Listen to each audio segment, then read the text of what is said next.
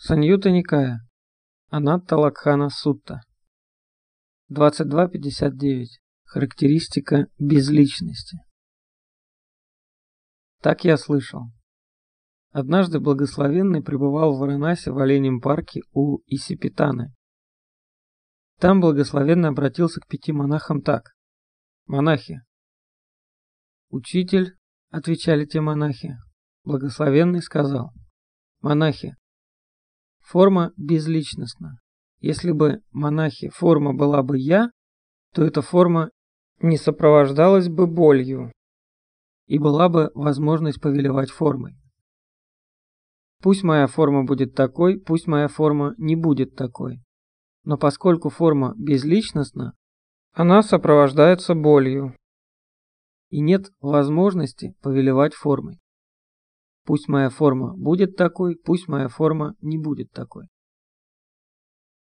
Чувство безличностно.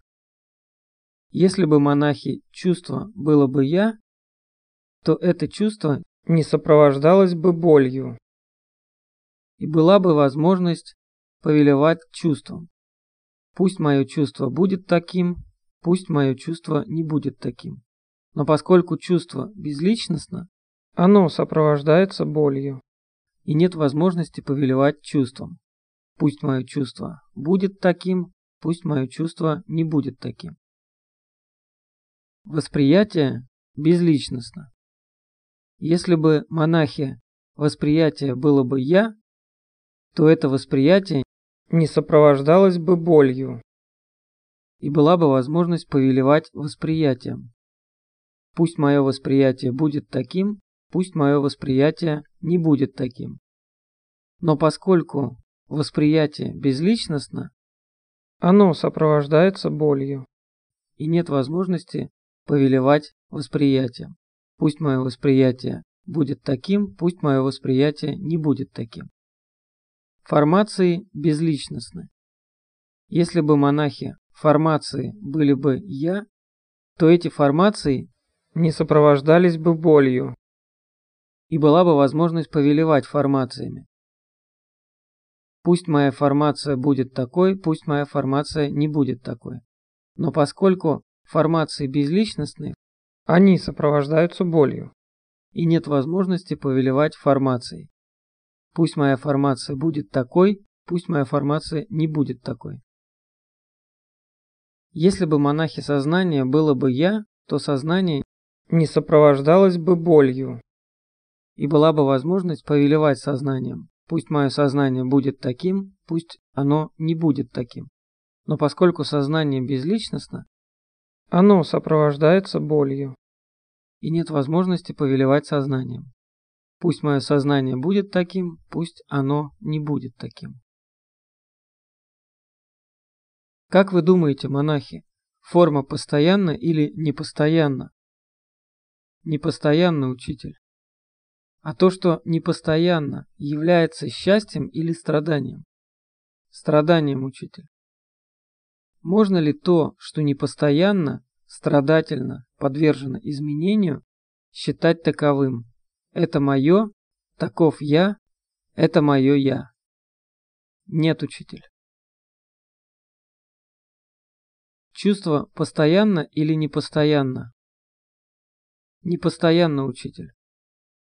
А то, что непостоянно, является счастьем или страданием? Страданием, учитель. Можно ли то, что непостоянно, страдательно, подвержено изменению, считать таковым? Это мое, таков я, это мое я. Нет, учитель. Восприятие постоянно или непостоянно?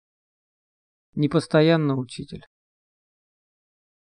А то, что непостоянно, является счастьем или страданием? Страданием, учитель. Можно ли то, что непостоянно, страдательно, подвержено изменению, считать таковым? Это мое, таков я, это мое я. Нет, учитель. Формации постоянны или непостоянны? Непостоянный учитель. А то, что непостоянно, является счастьем или страданием? Страданием учитель. Можно ли то, что непостоянно, страдательно подвержено изменению, считать таковым. Это мое, таков я, это мою я. Нет, учитель. Сознание постоянно или непостоянно? Непостоянно, учитель. А то, что непостоянно, является счастьем или страданием? Страданием, учитель. Можно ли то, что непостоянно, страдательно, подвержено изменению, считать таковым?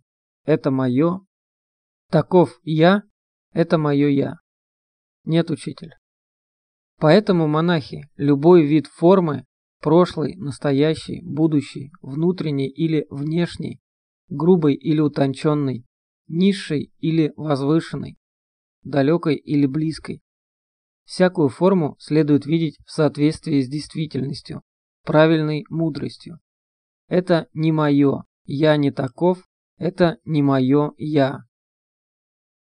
Любой вид чувства, любой вид восприятия, любой вид формации, любой вид сознания, прошлого, настоящего, будущего, внутреннего или внешнего, грубого или утонченного, низшего или возвышенного, далекого или близкого, всякое сознание следует видеть в соответствии с действительностью, правильной мудростью.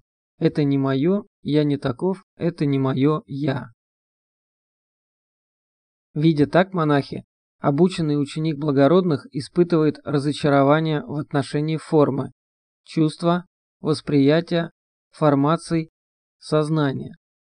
Испытывая разочарование, он становится беспристрастным. Посредством беспристрастия его ум освобожден. Когда он освобожден, приходит знание. Освобожден. Он понимает, рождение уничтожено, святая жизнь прожита, сделано то, что следовало сделать.